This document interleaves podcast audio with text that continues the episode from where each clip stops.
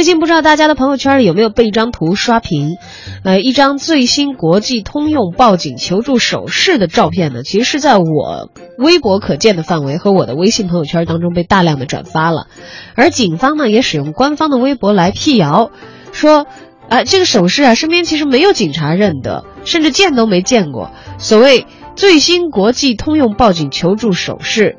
纯属造谣。当然了，类似这样的帖子呢，在真真假假的朋友圈信息里头非常非常频繁的出现过。我们要如何来鉴别真伪呢？如果遇到假的消息，你一般都是怎么处理的？信任的小船怎么样才不会说翻就翻呢？欢迎在节目进行的过程当中参与我们的直播话题互动。大家谈微信公众号，大家在这个微信公众平台当中搜索并添加我们的节目名称“文艺大家谈”就可以了。参与节目互动的朋友，我们将会挑出我们今天的幸运听友，送上百丽宫影城北京金宝汇店四月十七号中午十二点场次的 IMAX 3D 版本史诗风格真人冒险电影《奇幻森林》的观影票两张。说回刚才我们讲的那个啊，打引号的最新国际通用报警求助手势。这条被大家大肆传播的消息称啊，这个最新的设计出的报警手势很像中国的报警电话幺幺零，是怎么一个手势呢？大家可以随便伸出自己的手啊，然后把这个无名指弯下来，然后用大拇指扣上你的无名指，你看是不是看上去有点像幺幺零了啊？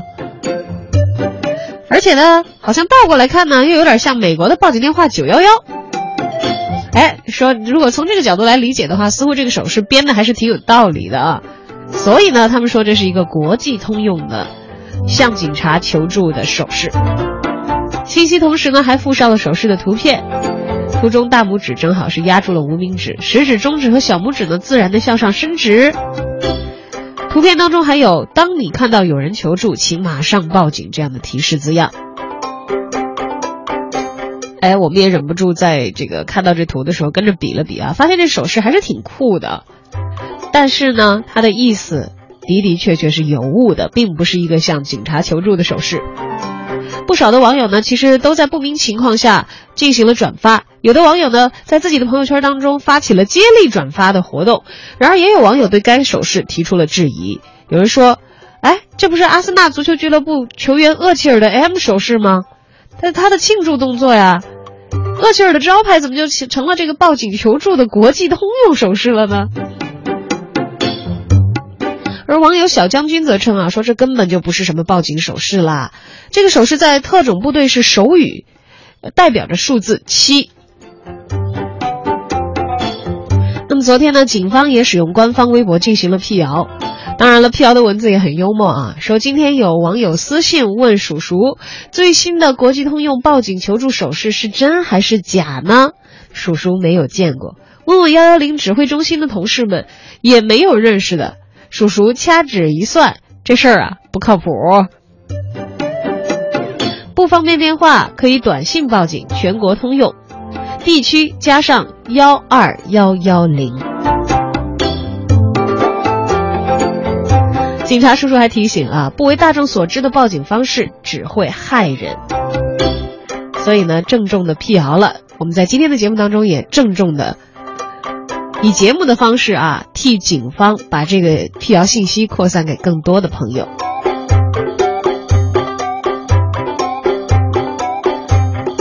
那么，面对这些在网络上时不常出现的真假难辨的信息，你是怎么看待的呢？你有什么比较靠谱的鉴别的方式吗？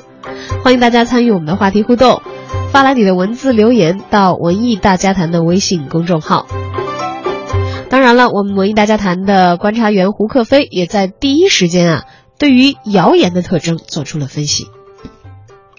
最最开始，其实我没有看到这个东西传播，我我第一时间其实看到的是辟谣帖，所以呢，我没有接受到这个第一手这第一手的传递的情况。但是呢，后来分析这个谣言帖，然后就辟谣帖啊，然后再通过看到后来有一些朋友在转发，其实我会发现这些东西。它是有一些共同性的，就是咱们现当下在网络上传递的这些谣言是有些共同性的，所以我是觉得呢，这些谣言呢，它是符合了某些社会心态，就是比如咱们比如说这个美国有一个人格心理学家叫奥尔波特，他曾经呢就提出了一个谣言传播公式，叫谣言等于模糊性乘以重要性，就告诉我们这个道理很简单，越是重要的信息越是模糊，就越容易引发谣言。但成功的谣言呢有什么规律呢？其实是这样，我觉得啊，成功的谣言让我们产生焦虑和情绪化，让我们惊讶呢又照顾了我们既有的偏见，这样的谣言就能长久。就是恐惧是滋生谣言的一个方向，一个群体的这个集体忧虑越来越严重呢，越容易变成呃谣言传递者。就即便是交流的信息挺荒诞的，但是交流本身也给人一种啊，我我好像知道这个事儿的感觉，来抹平心里这种不安。谣言很少有积极的，因为就是呃这个动物啊，天生倾向于接受消极信息。就不光是人类啊，就我们从进化上来思考，如果我是一只羊。啊，如果我知道怎么躲开狼呢？可能要知道哪有比较好吃的草更重要。同时呢，作为一只羊呢，我的潜意识里不认可存在不吃羊的狼。那这就可以解释我们为什么愿意接受那些为了避免伤害而传播的谣言。比如说，我们当今不用再躲避狼啊、老虎啊，但是我们还会担心丢工作。啊，我们担心我们那个看病没人治，我们担心我们孩子没法上学。所以这个时候呢，传递这样的谣言呢。还是会影响到我们，就比如这次这个手势，它覆盖了这个全年年龄段人们的这个思路。人们普遍认为呢，求救是一种必要的技能，而在当今社会呢，又极度缺乏安全感。所以，这个某一种求救的方式呢，甚至可以挽救生命。所以大家来进行传播。同时呢，你会发现呢，在这种网络中，这个谣言呢，有一部分谣言呢，还与这个个人形象维护啊、形象管理的动机有关系。人们特别重视自己在朋友中的形象，希望成为被人尊重、敬仰、关注的对象，所以人们会侧重选择什么生活哲理啊、生命啊、健康啊、养生这种这种这种选题来显示自己博学。所以在这个情况下呢，我们经常能看到朋友圈里转发的一些什么鸡汤型的，比如说马云说呀、屠呦呦说呀、莫言说啊这样的谣言。还有一类就是咱们呃长辈们特别愿意发的这种。披上科学外衣的这种健康类的生活类的谣言，这种谣言呢总是模仿这种科学论文的方式啊，通过断章取义、偷梁换柱，融入一些凄惨的故事，然后引发我们的情感共鸣。这由于什么？大家缺乏专业的知识和专业素养，没办法，也没有精力判断真伪，所以一些人呢，通过发布这些呃假就是假装这个具有科学含量的帖子，来构建自己博学的形象，然后也成为了这个谣言的传播筒。的的确确，谣言一旦有了它的势头啊，就像火成风势一样，大面积扩散，那个速度啊，可能是大家都呃难以预料到的。但是也正如刚才胡克飞所说，谣言常常呢是利用了公众的一些心理意识上的一些短板，比如说大家都希望自己远离危险，比如说大家都希望自己充满善意。然而，对于虚假的消息接收过多呢，也会影响到我们真实的信任感。信任这艘小小的船，真的很有可能说翻就翻。试想一下，呃，如果我们在朋友圈里，我相信大家其实可能都接到过这样的信息啊，是讲某某某某这个小孩也好，或者大人也好，呃，深陷某种疾病的困境，比如说缺钱要筹款，那么这个时候可能通过他的朋友圈。很多人是基于对于发这个消息的人的信任啊，比如说捐了钱、捐了物，哎，最后发现这个事情子虚乌有，但他的那个朋友可能也是被骗了，说呃我是从哪哪儿 转发的，自己也并不知道。但其实呢，我们每个人是从这个接收这个信息的直接来源这个人这里来奠定我们的信任基础。为一条自己没有核实过的消息而损伤了自己在朋友圈里的信誉，我想这样的事情其实大家都不想遇到。但是如果你错发一条谣言信息的话，很可能就会造成这样的现实。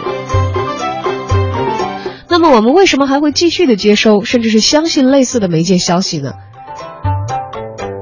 消息的发出方，他们都有哪些目的？真的就像我现在也就一直没有想通。我妈非常喜欢转发的那些朋友圈里的鸡汤类的啊，或者是这个养生类的这些消息，他们最初的发出方到底是为什么的？来来来制造这样的一些信息的啊？而我们又该通过什么样的方式来鉴别和验证我们日常所接收到的消息呢？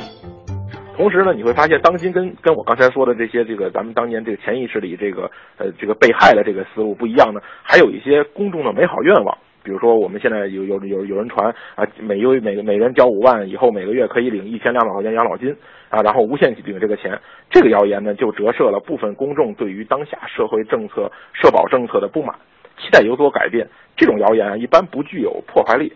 就是呃，包括你可以想到之前什么手机单项收费啦、公务员加工资啦、呃什么个税起征点提高、延长春节假期，这种这种谣言都是折射了当下中国大部分公众的某些期待啊。同时呢，我认为呢，就是说在当下的这个网络谣言和曾经的这个网络不不不发达时候而已而而相比呢，它这个传播呢具有反复性，这个特别可怕。就是很多流传了很长时间的谣言，甚至当年已经被辟谣了的，他比如说什么呃割肾呐、迷药啊、啊抢孩子呀、疯疯牛病啊这种，那你换一个时间地点，换一个主人公，啊就立刻就死灰复燃了。这种除了我觉得是跟公众的恐慌情绪有关以外，也与人性的就是人性中的这种贪婪啊、脆弱啊有关系。所以呢，但是有人现在说说网络中，尤其是微博啊，呃这个传传谣言中，主要来自于大 V 的判断力差。你看这个大 V 他都转。其实我个人认为呢，并不是这样。就是传递谣言的关键呢，在于你自身的意愿，而不是传递谣言人的地位。当然呢，我觉得在中国不得不说，人们缺乏基本的科学生活常识和社会经验，而由由于呢，所处的城市环境呢有较大的差异，也会造成知识储备中的空缺。所以呢，在未来呢，我觉得谣言的治理呢，其实是离不开这个公众本身的媒介素养的提高。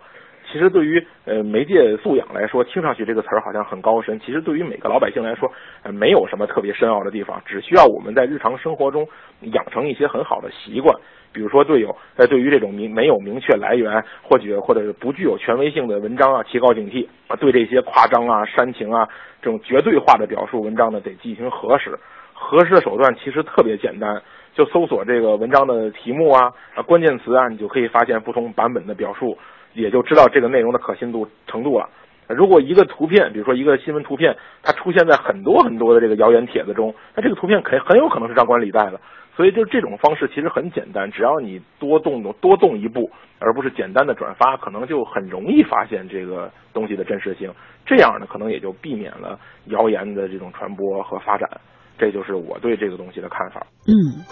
在遇到不明真伪的消息的时候，自己。稍微的多多的想一步，多多的查找一下相关的信息，来佐证和核实一下它的真实性。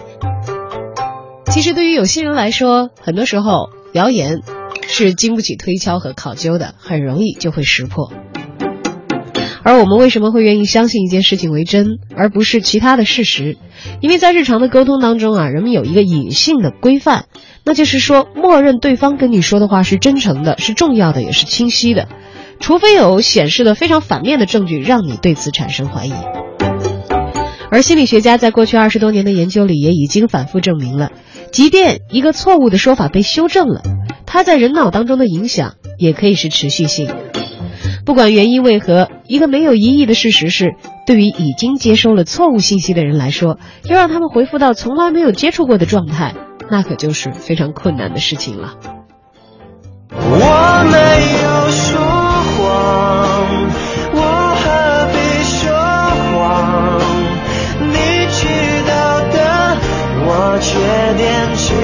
就是很